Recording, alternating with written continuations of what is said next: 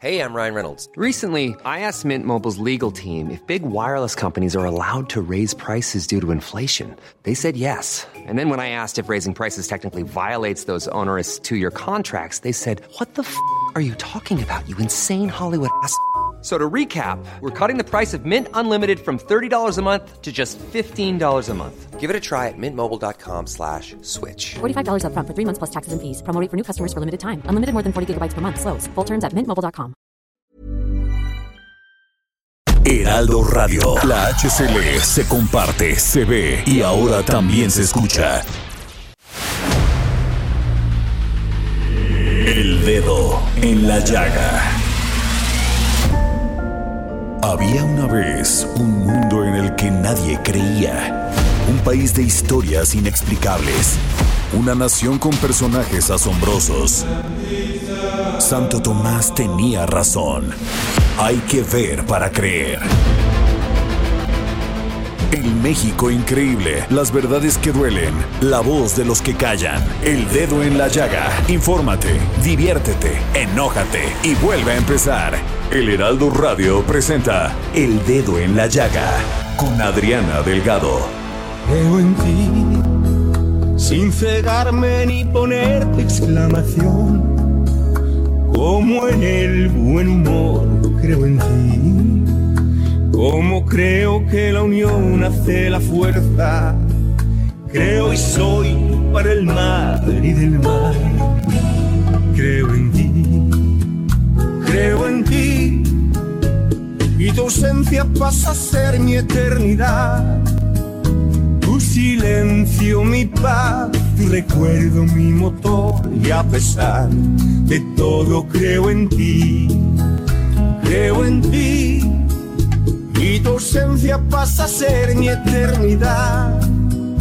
Tu silencio, mi paz, tu recuerdo, mi motor. Y a pesar de todo. Creo en ti,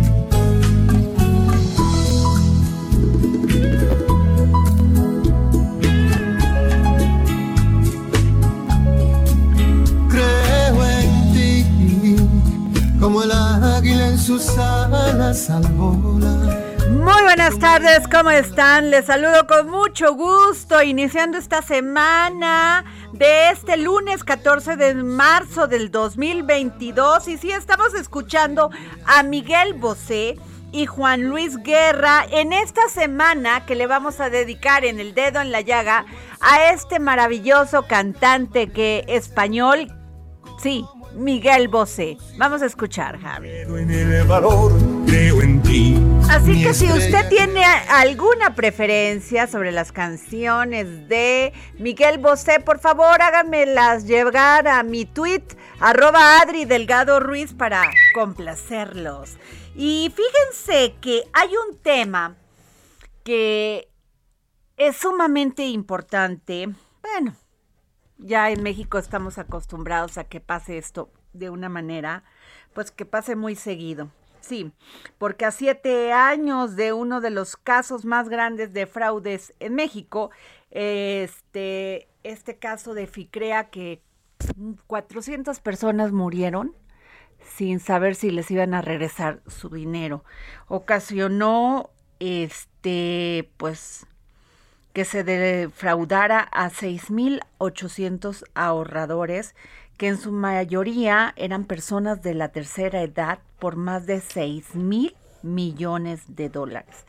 El asunto es que este, habían solicitado estas personas que, a ver, pues que las autoridades pudieran este, tomar eh, el caso en sus manos. Bueno, pues el, el que los defraudó, Rafael Olvera Amezcua ya fue detenido en Estados Unidos en el 2019 y apenas va a ser, pues ya, ya llegó aquí a México. Pero pues eso no les regresa el dinero a las personas. Entonces, pues han pedido, creo que pidieron una cita con Santiago Nieto, cuando Santiago Nieto era el de la unidad de inteligencia financiera pero parece que no los pudo recibir y yo creo que el que está actualmente, pues creo que está llevando el caso. Pero yo, la verdad, este, es terrible, o sea, y no es el primer caso que se da en México lo hemos visto, tal parece que las autoridades financieras, la Comisión Nacional Bancaria, la Secretaría de Hacienda, pues hacen como que no ven y cuando esto salta, pues ahí viene todo el escándalo. Tengo en la línea al licenciado Jesús Guerra, abogado representante de ahorradores de FICREA. Licenciado, ¿cómo está? ¿Qué tal, Adriana? ¿Cómo estás? Bueno, traté más o menos de hacer una explicación porque ya es muy seguido estos fraudes y, y las autoridades hacen como que no ven hasta que explota la bomba. Correcto, desafortunadamente.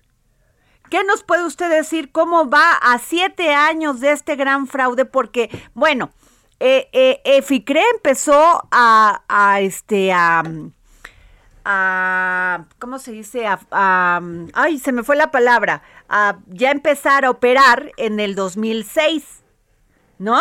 O sea, fue cuando ya lo dieron. Luego, en el 2012 estalla el escándalo y ahí la Comisión Nacional Bancaria dice, pues hay algo que no nos gusta hasta ahora. ¿Cómo va todo esto, licenciado Pues, Jesús Guerra? Pues mira, te, te platico, efectivamente, FICREA es una sociedad que empezó a operar este, eh, aproximadamente en el 2006, 2007, no recuerdo, este, y empezó a hacerlo a través de la triangulación de recursos. En su oportunidad, la Comisión Nacional Bancaria observó estas irregularidades, pero desafortunadamente de una manera pasiva observaba cómo crecía el, el, el, cúmulo de deudas de FICREA. Este, estamos hablando de que cuando, cuando se da la intervención gerencial, FICREA traía deudas por aproximadamente 6.500 millones de pesos, Ajá. pero un año antes apenas esas obligaciones estaban alrededor de los 2.700 millones de pesos. Y un año antes estaban en 1.300 millones de pesos. Qué y un año antes estaban en 700 millones de pesos. Es decir, barbaridad. este este este esquema se fue se fue magnificando y fue creciendo pese a que la Comisión Nacional Bancaria ya había observado las irregularidades y las triangulaciones en la en la operación de FICREA. Ya incluso HR Ratings ya había observado este pues que todo estaba toda la cartera de de, de, de FICREA estaba preponderantemente destinada a recursos para Litman Trade y ya se hablaba públicamente de esta triangulación de recursos. El problema es que la Comisión Nacional Bancaria, cuando lleva a cabo la intervención gerencial, que sin duda fue una acción correcta, este, pues ya había llegado demasiado tarde Ah, la película. lo quiero poner en peras y manzanas, como dice Valeria Moy. Dice, a ver, este señor Rafael Olvera Mezcua lo que hizo fue una lavadera de dinero, ¿no? Metía de, sacaba de uno y lo metía en el otro y lo sacaba del, del otro y lo metía acá. ¿Es así? Pues mire, más que lava, mira, más que lavadera de dinero, Ajá. yo yo diría que, que era un, el, el típico esquema piramidal, Ok. donde captaba recursos a tasas muy atractivas Ajá. y liquidaba, por si con el dinero nuevo que captaba, pues el dinero que se iba. Ah, Así es como se conocen estos estos esquemas, ¿no? Son un esquema piramidal o un... un- un- un ¿Cómo se les llama? Las Ponzi, que, que además es el mismo caso que se dio en Estados Unidos, ¿no? Con este Stanford. Correcto, es- digo, entiendo que es algo muy similar. Ajá. Este, que defraudó también a muchísimas personas y las dejó en la calle. Correcto. Ajá. Este, eh, licenciado, eh, también aquí hay un tema. O sea, se le ofrecía a las personas que tenían mayor, tenía, iban a tener mayor este rédito por su dinero. Y las personas pues fueron y cayeron en esto. También hay corresponsables que son es- este aquellos que pensamos que estas ganancias bajan así del cielo, ¿no? A ver, es que esa es una pregunta, yo no sé qué habrá pensado cada persona que invierte en Ficrea, ¿no? Pero estamos hablando de que se trata de una sociedad financiera popular. Es una es una empresa que requiere de la autorización gubernamental para poder operar Ah, qué bueno Y que, que se- ajá, y qué- que se supone que cuenta con la supervisión de la Comisión Nacional Bancaria. ajá.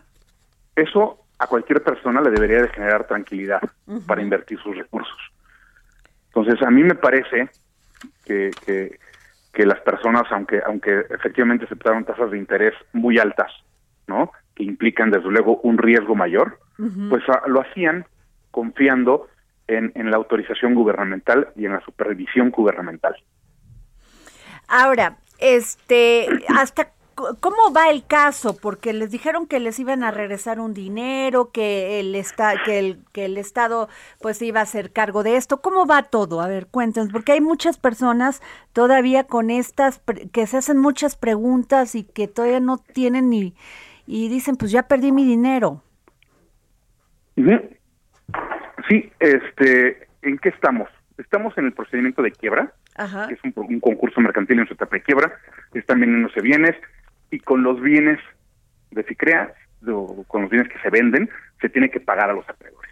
Aquí tenemos un gran problema que también es provocado por la Comisión Nacional Bancaria, que es, ha permitido la intervención de un síndico que lejos de minimizar los gastos operativos de FICREA, ha mantenido desde entonces, desde el 2015, este, gastos, gastos operativos muy altos, muy altos. Entonces, si analizamos lo que se ha gastado en una operación de una empresa en quiebra y lo que se ha recuperado de dineros, la verdad es que no hace ningún sentido. Por eso es que los, a los ahorradores se les ha devuelto apenas una fracción de lo que se les debe. Entonces, ese es el primer gran problema, donde hemos tenido síndicos que, que han este, gastado en exceso el patrimonio de el patrimonio de FICREA. El segundo problema que tenemos es que todos los ahorradores han, han recurrido, o bueno, un gran número de acreedores recurrieron a la, a la llamada este, responsabilidad patrimonial del Estado, porque existieron fallas comprobadas de parte de la Comisión Nacional Bancaria en la intervención, y en el momento en que se dio la intervención, porque la Comisión Nacional Bancaria tuvo por solventadas irregularidades que al final de los días fue lo que motivó la intervención general. Es decir, lo que la Comisión Nacional Bancaria había observado dos años antes fue justamente la razón por la cual llevó a cabo la intervención gerencial. La pregunta es, ¿por qué lleva a cabo la intervención general gerencial cuando el pasivo es de 6.500 millones y no cuando era de, de, de, menos de 2.000 millones? ¿no? De, de 1.300 millones aproximadamente. ¿Por qué se tarda tanto la Comisión Nacional Bancaria? ¿Y por qué se tarda, licenciado? ¿Más o menos tenemos alguna pista? Pues es, lo que nos preguntamos todos.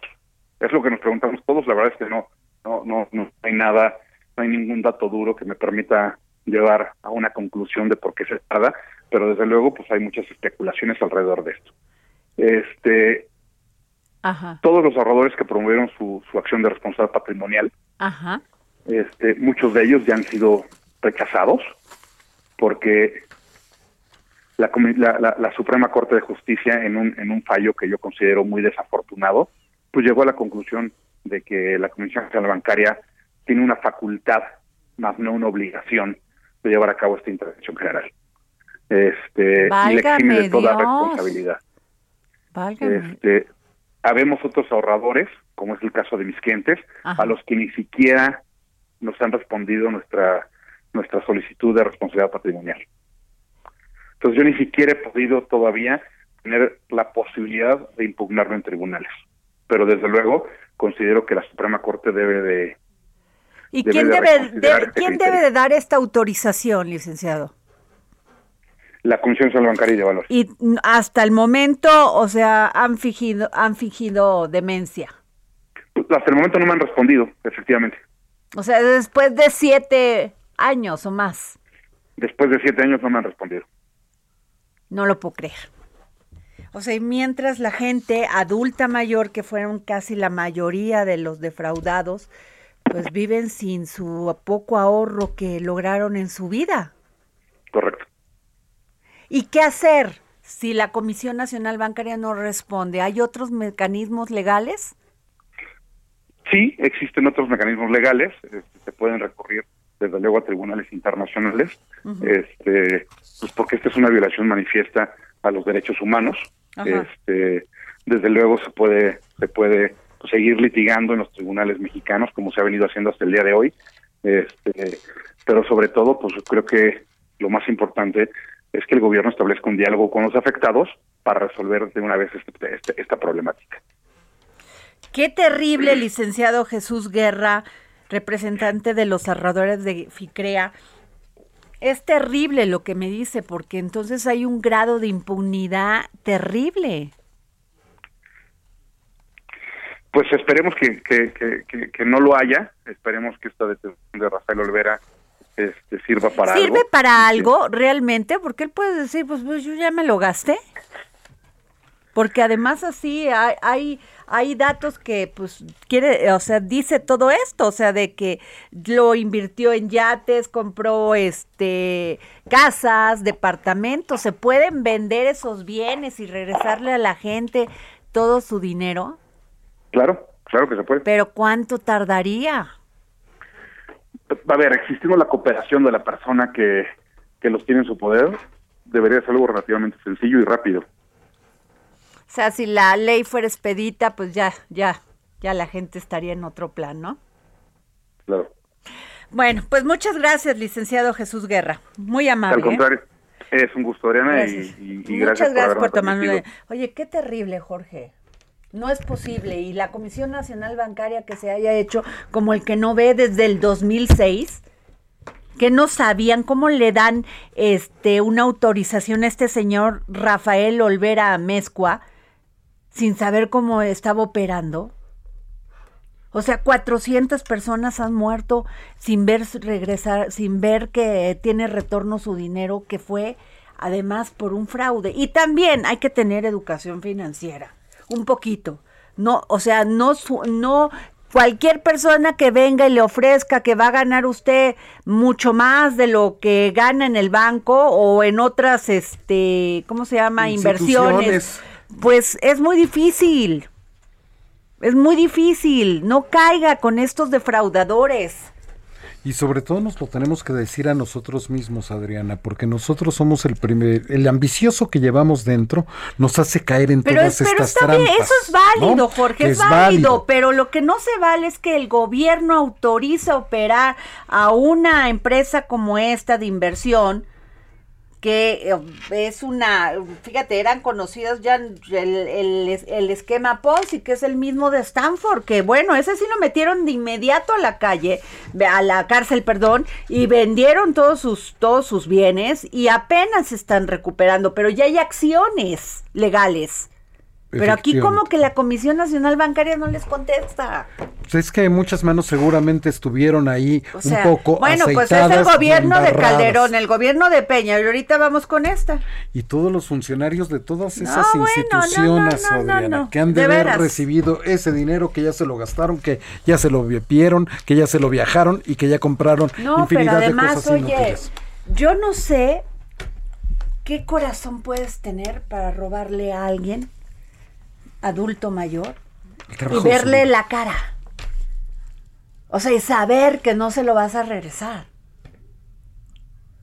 Sí, el fruto de no, bueno, es que de veras sí se necesita ser muy mala persona. O sea, y aquí, pues bueno, el señor se paseó seis años en Estados Unidos, vino, gastó, se la pasó padre, regresó, ya lo, ya lo detuvieron en Estados Unidos, rápido, bueno, bueno, lo que tardó, ¿verdad? Ahora ya lo mandaron a Estados Unidos, a México, y pues aquí la gente es, y la Comisión Nacional Bancaria, pues dice, pues yo no los voy a recibir, pues no, no, no tengo prisa. Y acá con un buen buffet de abogados, pues ah. seguramente le dará pues la vuelta, ¿no? Y esperemos que no. Ojalá que no, Bueno, a ver, ¿qué les cuento? Que hoy Ruta 2022, taca, taca, taca, sacó las encuestas. ¿Cómo van las mediciones, las preferencias electorales? en Aguascalientes, Durango, Hidalgo, Tamaulipas, Quintana Roo y Oaxaca. ¿Podemos decirlo?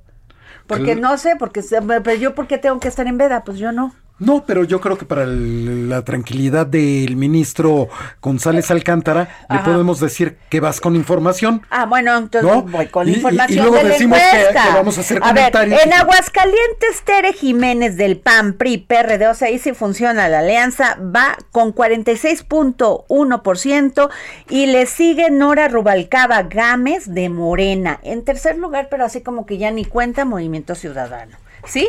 En Durango, estas encuestas maravillosas del Heraldo, ¿eh? la verdad, ya, o sea, con muchos seguidores. En Durango, Alma Marina Vitela Rodríguez, de esta alianza también, Morena, Verde, PT y no sé qué uno que está, Encuentro Social. No, ¿verdad? Ese ya no existe. Aquí hay uno que atrás no, no, no lo alcanza. Ah, puede ser estatal, sí. Les, ella va con el 41.8%, pero aguas porque le está siguiendo los pasos Esteban Villarreal, Villarreal del PRAM, PRI, PRD. Les está funcionando aquí la alianza, ¿eh? Pues mira. Aquí, bueno, pues va muy cerquita. Ahora, la verdad es que ese estado siempre había sido priista, Adriana. Nunca había Pero tenido... los malos gobiernos también, Jorge. Exacto. O sea, y, panista ahora, que este último gobierno que está Además, tomas la decisión de un ciudadano como, ay, influenciado por los partidos. No, uno va y vota. Claro. Perdón. No. O sea, también. O sea, oye, es que este los programas electorales, la gente está más lista de lo que te imaginas. O sea, es, es una grosería pensar que la gente no tiene voz y voto, ¿eh? Y decisión. A ver. Luego, Hidalgo. Julio Ramón Menchaca Salazar va con el 46 ciento de Morena, PT y el Verde. Y en segundo lugar, con 10 puntos o más, ¿no? 10, 11, 12 puntos, Carolina Villano, Austria, de la Alianza PAN, PRD, PRI que bueno, pues ahí hubo enojo porque pues no le avisaron al gobernador, hicieron algo como raro ahí. Y luego ya ves que dicen aquí que como que ya está negociado por la reforma eléctrica, ¿no? Bueno, eso dicen, quién sabe. Eso dicen las malas lenguas. Yo, yo no sé cómo vayan a convencer a los votantes hidalguenses de que por la reforma eléctrica, por favor, vote por el sí, otro. es que de veras luego se. Bueno, a ver. Luego, Oaxaca, Jorge. Pues 43.9% Salomón Jara Cruz con Morena PT Verde Ecologista y luego le sigue Alejandro Avilés Álvarez con el 20.7%. A ver, aquí es interesante porque ya la, este la ¿qué es senadora o diputada Susana Harp? Sí, senadora. Senadora, pues ya no dijo nada. Yo dijo que, iba a impugnar y que no sé qué y que, que esto que me hicieron que y nunca, pues ya, aquí Pero la verdad lo hicieron muy rápido. Bueno, pues lo hicieron cicatriz, ¿no? Y muy rápido. Rápido. Operación cicatriz. Bueno, en Quintana Roo, este, Mara Lezama Espinosa con un 33.5% y le sigue Laura Fernández Piña del PAN PRD con un 23.2%. En tercer lugar, 13.7% José Luis Pech que es que le dijo a los periodistas que no sé qué y que no sé cuánto. Y luego habían tenido al diamante negro y luego todo lo que dijo el diamante. Ay, por eso hay que cuidar lo que dice uno en las redes. y, a micrófonos y en la vida, porque si no se busca, porque si estaba, o sea, se veía que podía crear ahí un... Como dicen, uno es dueño de su pues silencio y esclavo de sus palabras. así es, Jorge. Bueno, en Tamaulipas, Américo Villarreal Anaya con 44.8% y le sigue César Augusto el truco Verástegui con esta alianza de PAN PRI.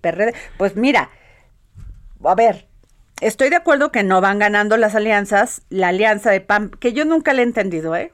No entiendo cómo se juntó el PAN, el PRI y el PRD se me hace terriblemente este pragmática fuera de cualquier este esquema de propuesta ideológica, pero bueno, igual que Morena con el verde. Igual. A ver, pero bueno, ahí también es que de veras en fin, es, así están estas encuestas del Heraldo, Jorge, sin duda alguna, pues no hay mucha sorpresa, ¿eh? La verdad, creo que, este, o sea, definitivamente pues es una fotografía del momento, pero así ya la primera encuesta que había sacado el Heraldo pues está muy, muy parecida a esta, ¿eh? Muy parecida. Y la verdad es un gran trabajo el que realizan nuestros amigos. No, ya lo creo. No, pero deja de eso, déjala de ruta. También a mi querido Adrián Palma, también. los diseños, mi querido Adrián. Qué maravilla. O sea, yo soy tu fan. El, el, nuestro director sí. entra por la vista, ¿no? Como sí, nuestro director de, de, diseño, de diseño es impresionante. ¿no? Impresionante. Entonces, a ver, Jorge, tú tienes, a ver, ministro Alcántara. Ministro, no, fíjate que ya nada más queda tiempo. No, sí, rápido, rápido. Muy rápido con saludos al ministro Alcántara. Fíjense que el derecho humano al agua potable, que ha sido una demanda histórica de los pueblos yaquis del sur de Sonora, finalmente será garantizado en el marco del Plan de Justicia del Pueblo Yaqui, gracias a que este fin de semana fue aprobada la obra del acueducto que dotará este servicio básico de las comunidades. Básico. Básico, de las comunidades. Esta construcción del acueducto Yaqui, pues enhorabuena, fue una gran, eh, durante toda la etapa consultiva a través del diálogo con autoridades integrantes del pueblo yaqui se confirmó y se formalizó y la, eh, la aceptación de los acuerdos normativos para la construcción del acueducto. Pues qué buena noticia, muy buen bien al gobierno federal y al gobierno estatal por esto, muy bien por los pueblos yaquis que además han peleado su derecho a tener agua. Muy bien, nos vamos a un corte y regresamos. Como en el buen humor, creo en ti a Adriana Delgado en su cuenta de Twitter, arroba Adri Delgado Ruiz. Además, te invitamos a enviar tus opiniones y comentarios en texto o por mensaje de audio a través de WhatsApp al 55 2544 3334. Y si quieres escuchar El Dedo en la Llaga de El Heraldo Radio, en cualquier momento y donde quiera que te encuentres, des ¡Wow! Nice. Yeah. What you're hearing are the sounds of people everywhere putting on Bombas socks, underwear, and t-shirts made from absurdly soft materials that feel like plush clouds. Yeah, that plush. And the best part? For every item you purchase, Bombas donates another to someone facing homelessness. Bombas, big comfort for everyone. Go to bombas.com slash ACAST and use code ACAST for 20% off your first purchase. That's bombas.com slash ACAST, code ACAST. Carga el podcast disponible en Spotify y iTunes. Heraldo Radio. La HCL se comparte, se ve y ahora también se escucha.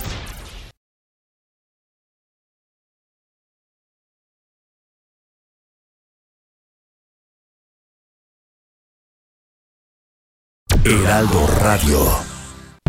Sigue a Adriana Delgado en su cuenta de Twitter en arroba Adri Delgado Ruiz. Y envíanos tus comentarios vía WhatsApp al 55 25 44 33 34 o 55 25 02 21 04.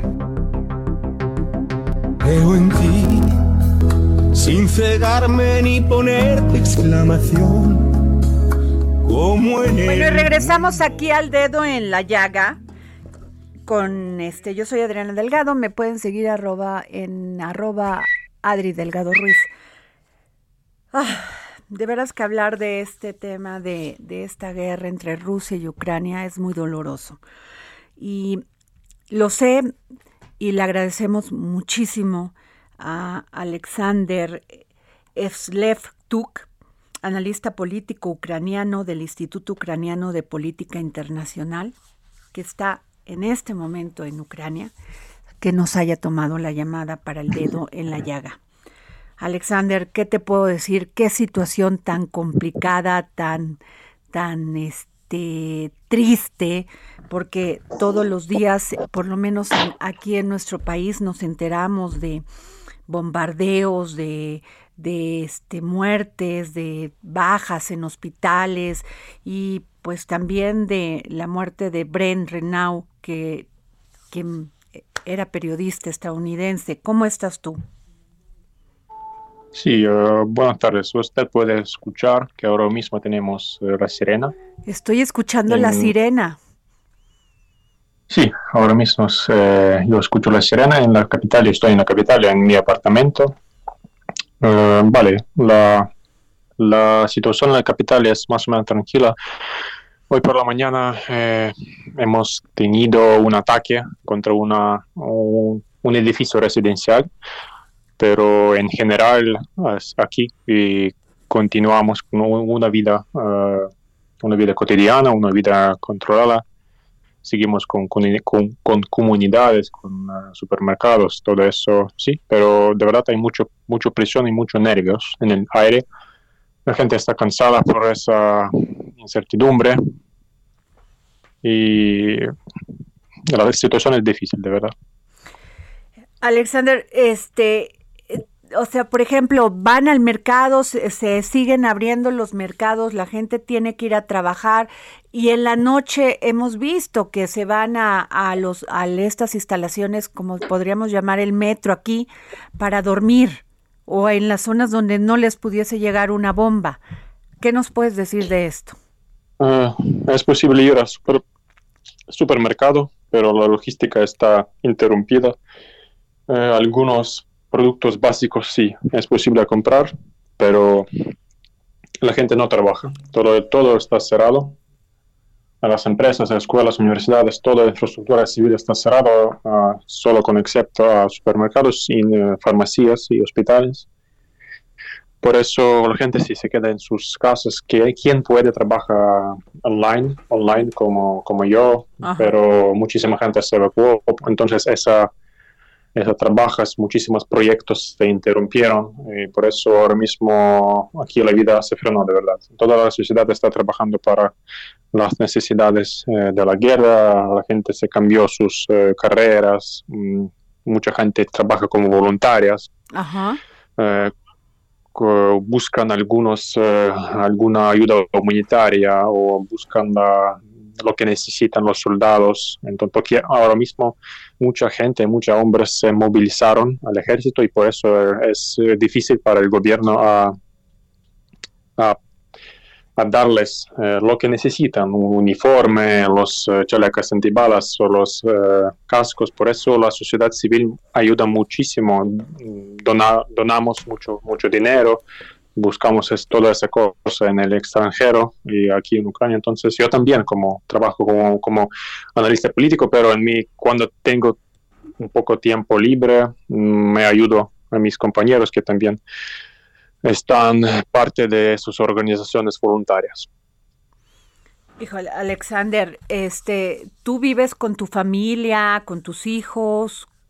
estás... Bueno, yo no, no estoy casado, yo vivo solo. Ok. Solo vivo solo en mi apartamento, mi familia, vale, mi hermana se evacuó al occidente, mis padres viven al, vale, en la parte occidental de Ucrania, yo me quedo aquí en la capital solo. Ah, vale, esa es, es, peor que tuvimos durante la cuarentena, durante la pandemia, porque por lo menos en aquella época mm, tuvimos algún acceso a la vida, a la vida civil. Ahora estamos aquí cerrados en los apartamentos, tenemos toque de queda y vale, somos muy, muy, muy preocupados por lo que pasa. Pero Alexander, este, eh, eh, digo, es terrible la, la, información que llega acá hasta México y, y mi pregunta sería, por este no no sienten esa presión de que de que pudiesen bombardear Kiev, incluso pues las noticias que nos llegan aquí es de que se están evacuando a las personas, se están yendo a Polonia u otros países para poder resguardarse de esto y pues conservar su vida.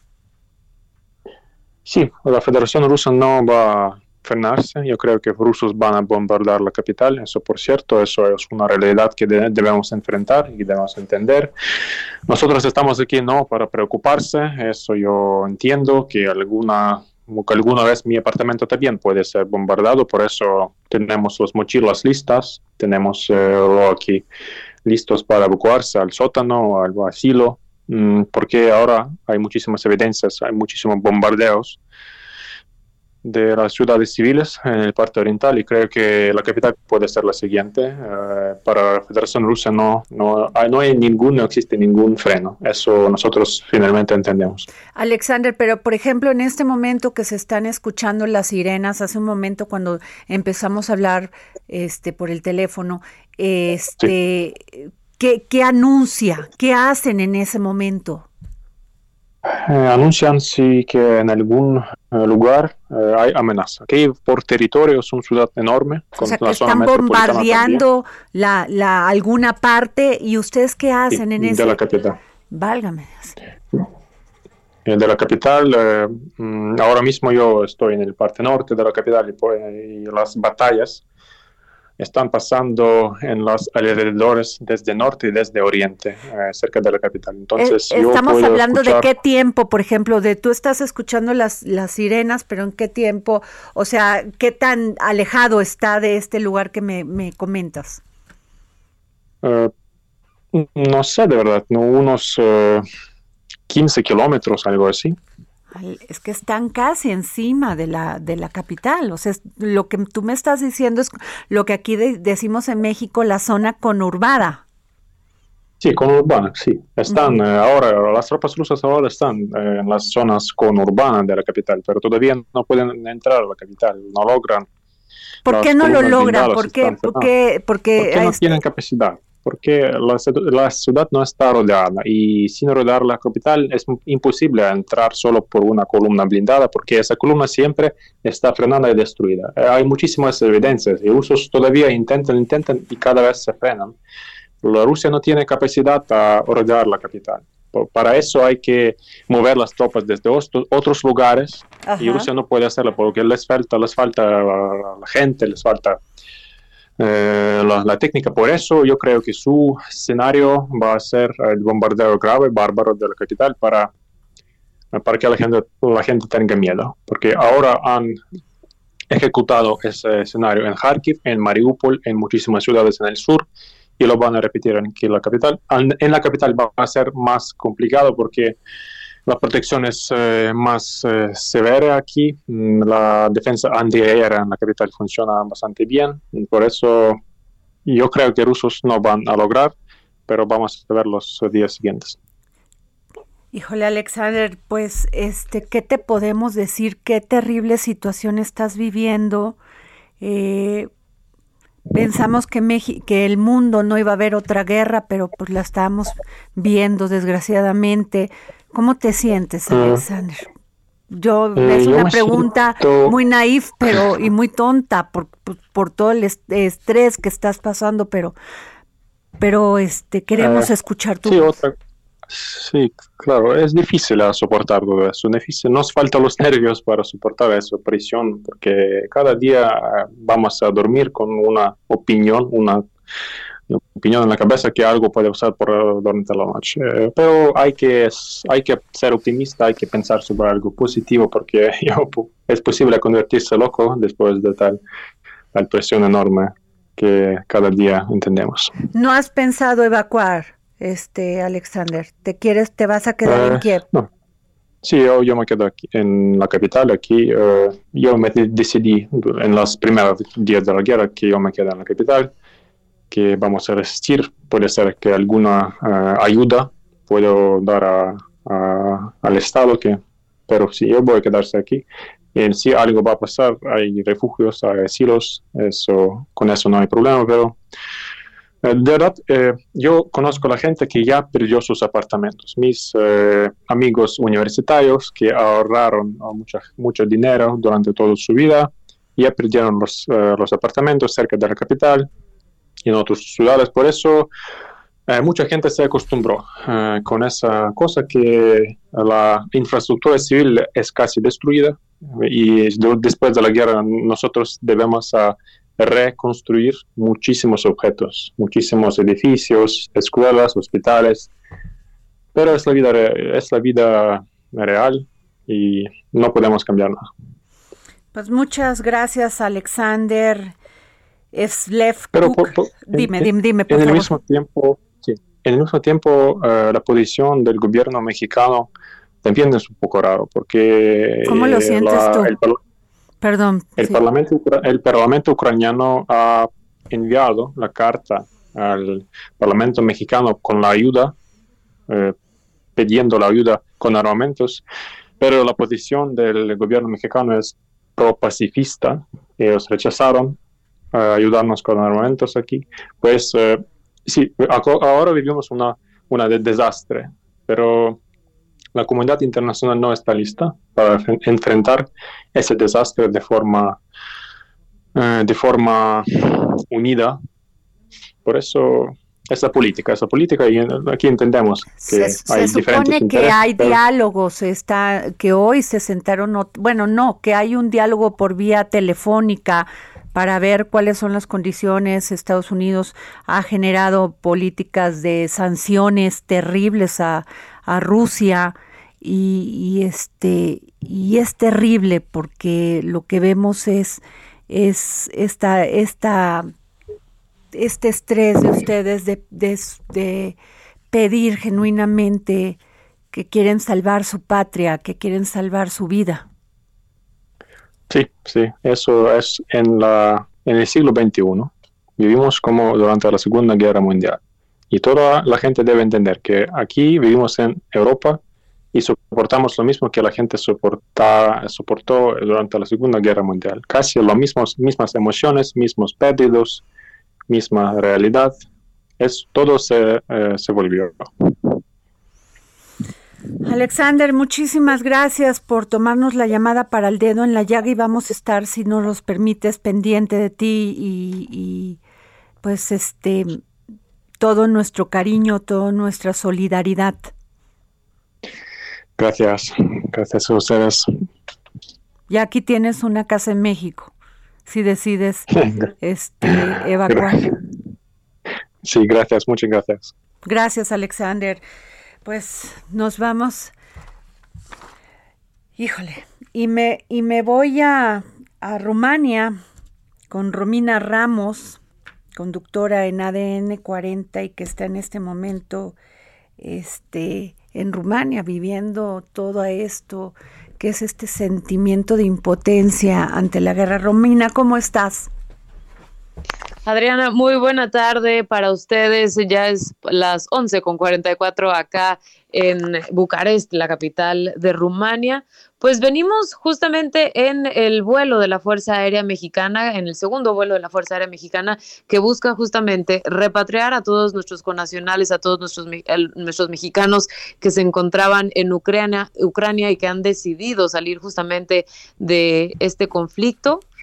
Eh, nos comenta Cancillería que serán 63 personas quienes estarán abordando este avión de la Fuerza Aérea Mexicana mañana a las 8 de la mañana aquí en Bucarest. Estaremos arribando probablemente en la Ciudad de México después de pues la ruta que estaba planeada, que es la misma con la que llegamos, que fue una escala primero en Irlanda para posteriormente hacer una escala en Canadá y arribar a la Ciudad de México a las 12 de la noche aproximadamente, la medianoche del miércoles vuelo bastante largo.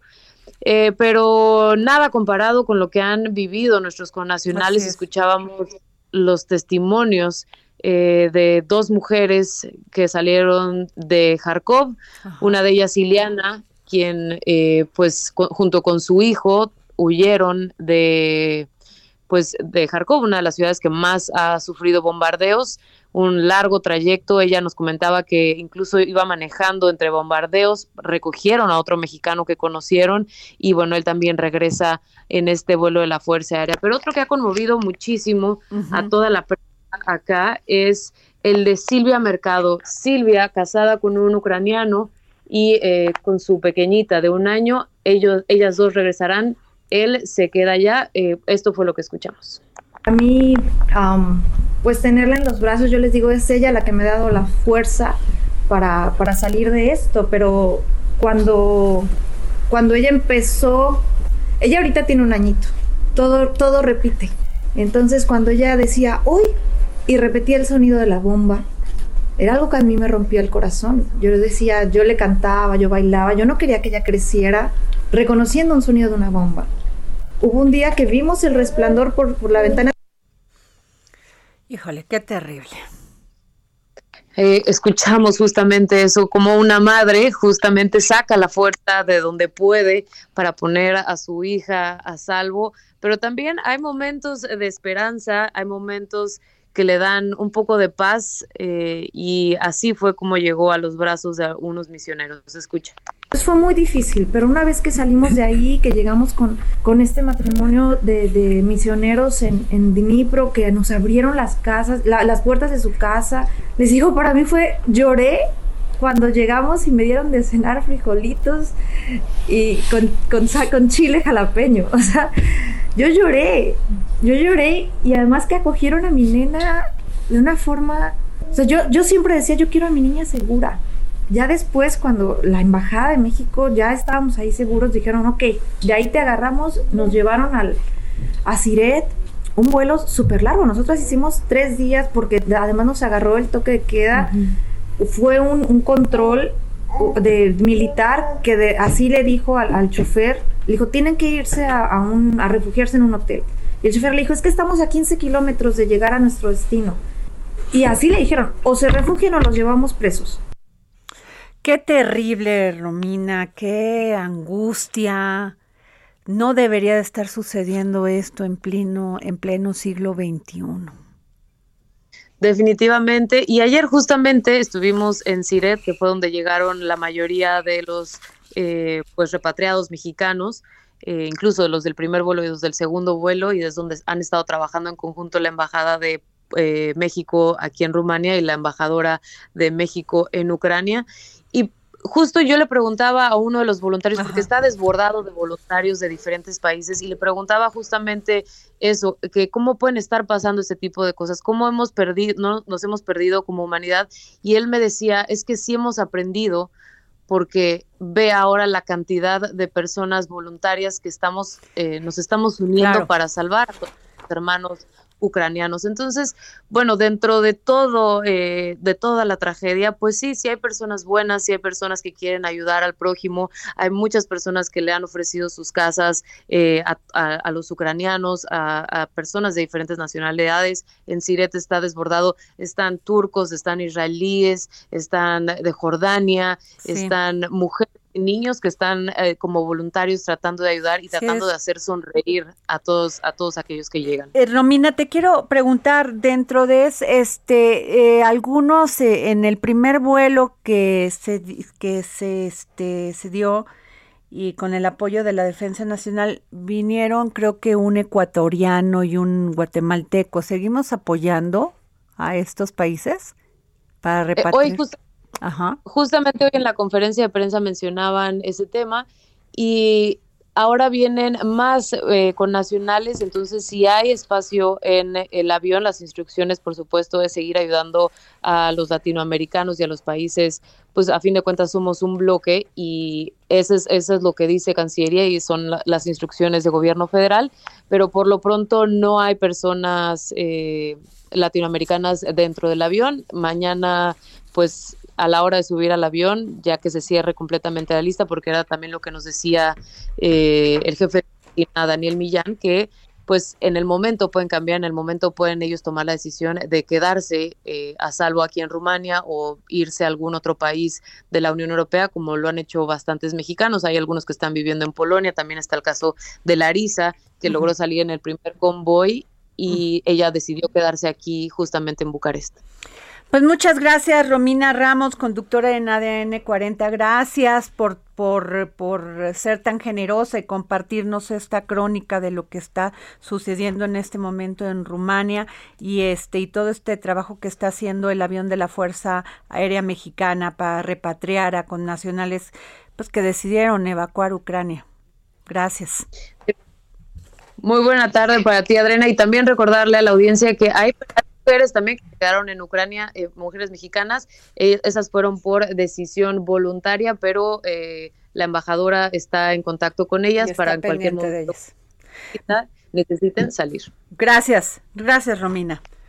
Pues Jorge, gracias. ¿Cómo ves? Oye, este, esta, este, estrujante, estrujante escuchar a Alexander Slevtuk que decidió quedarse en Kiev esté escuchando en este momento, si pudieron este, eh, sintonizarnos, en el momento que tomábamos la llamada con Alexander había sonido de sirenas. Y, y cuando le pregunto que eh, qué distancia estaban estas sirenas, Alexander nos comentó que 15 kilómetros. O sea, estoy hablando de que estoy aquí en el Heraldo, en Insurgentes y en Naucalpan. Antes, en la villa. Antes, en la. ¿En dónde? En la villa. En la... En, en la villa de Guadalupe. Sí, pero estoy hablando en Naucalpan. En Naucalpan, perdón, o sí, o en la villa de Guadalupe, si estamos aquí en la villa de Guadalupe este, están escuchándose los bombardeos. Es terrible, es terrible lo que está pasando y la historia negra de Rusia de invadir, de, de este ADN imperialista, no le importa cuánta gente va a morir. Lo hizo con Finlandia en 1939, lo está haciendo con Ucrania. Ahí está la historia, más de 100 millones de muertos, todo el sistema que tenía el sistema soviético, Adriana. Y nuevamente parece esta cuestión de quererse anexar territorios, territorios que ya habían sido liberados, territorios y gente No hemos aprendido nada de los derechos humanos, no hemos aprendido nada de la libertad, no hemos aprendido que lo que menos queremos es países donde no puedas ser, tener tu libertad de expresión, tener, de decir que, decidir qué hacer, qué hacer con tu vida. Ese es el derecho más preciado. Es el derecho, como tú lo dices, sin libertad no hay humanidad. Bueno, pues no, va existe la humanidad sin la libertad. Y esta, este testimonio de Alexander es terrible, o sea, y condenó a México por no tener una posición clara sobre este sobre este conflicto Claro, pues que nuestra doctrina Estrada a veces dice que no a la intervención, pero esto ya es humanitario. Totalmente. Es humanitario, Jorge. Y lo que nos está diciendo Alexander es que está rodeada, no pueden entrar porque sí hay mucho, o sea, sí está resguardado, ¿qué? Pero ¿cuánto va a aguantar, Jorge? Ante una potencia como Rusia. Ya se metieron en la frontera con Polonia. Muy poco. Muy, o sea, terrible el caso y terrible que él diga que no se piensa salir, que piensa luchar hasta el último por defender a su país y por, país y por defender a sus ciudadanos. Nos vamos, gracias por escucharnos. De la fuerza, creo y soy para el mar y del mar. Creo en ti, creo en ti El Heraldo Radio presentó El Dedo en la Llaga con Adriana Delgado. Heraldo Radio, la HCL se comparte, se ve y ahora también se escucha. Hey, it's Paige DeSorbo from Giggly Squad. High quality fashion without the price tag. Say hello to Quince. I'm snagging high-end essentials like cozy cashmere sweaters, sleek leather jackets, fine jewelry, and so much more. With Quince being 50 to 80% less than similar brands. And they partner with factories that prioritize safe, ethical, and responsible manufacturing. I love that. Luxury quality within reach. Go to quince.com slash style to get free shipping and 365 day returns on your next order. Quince.com slash style.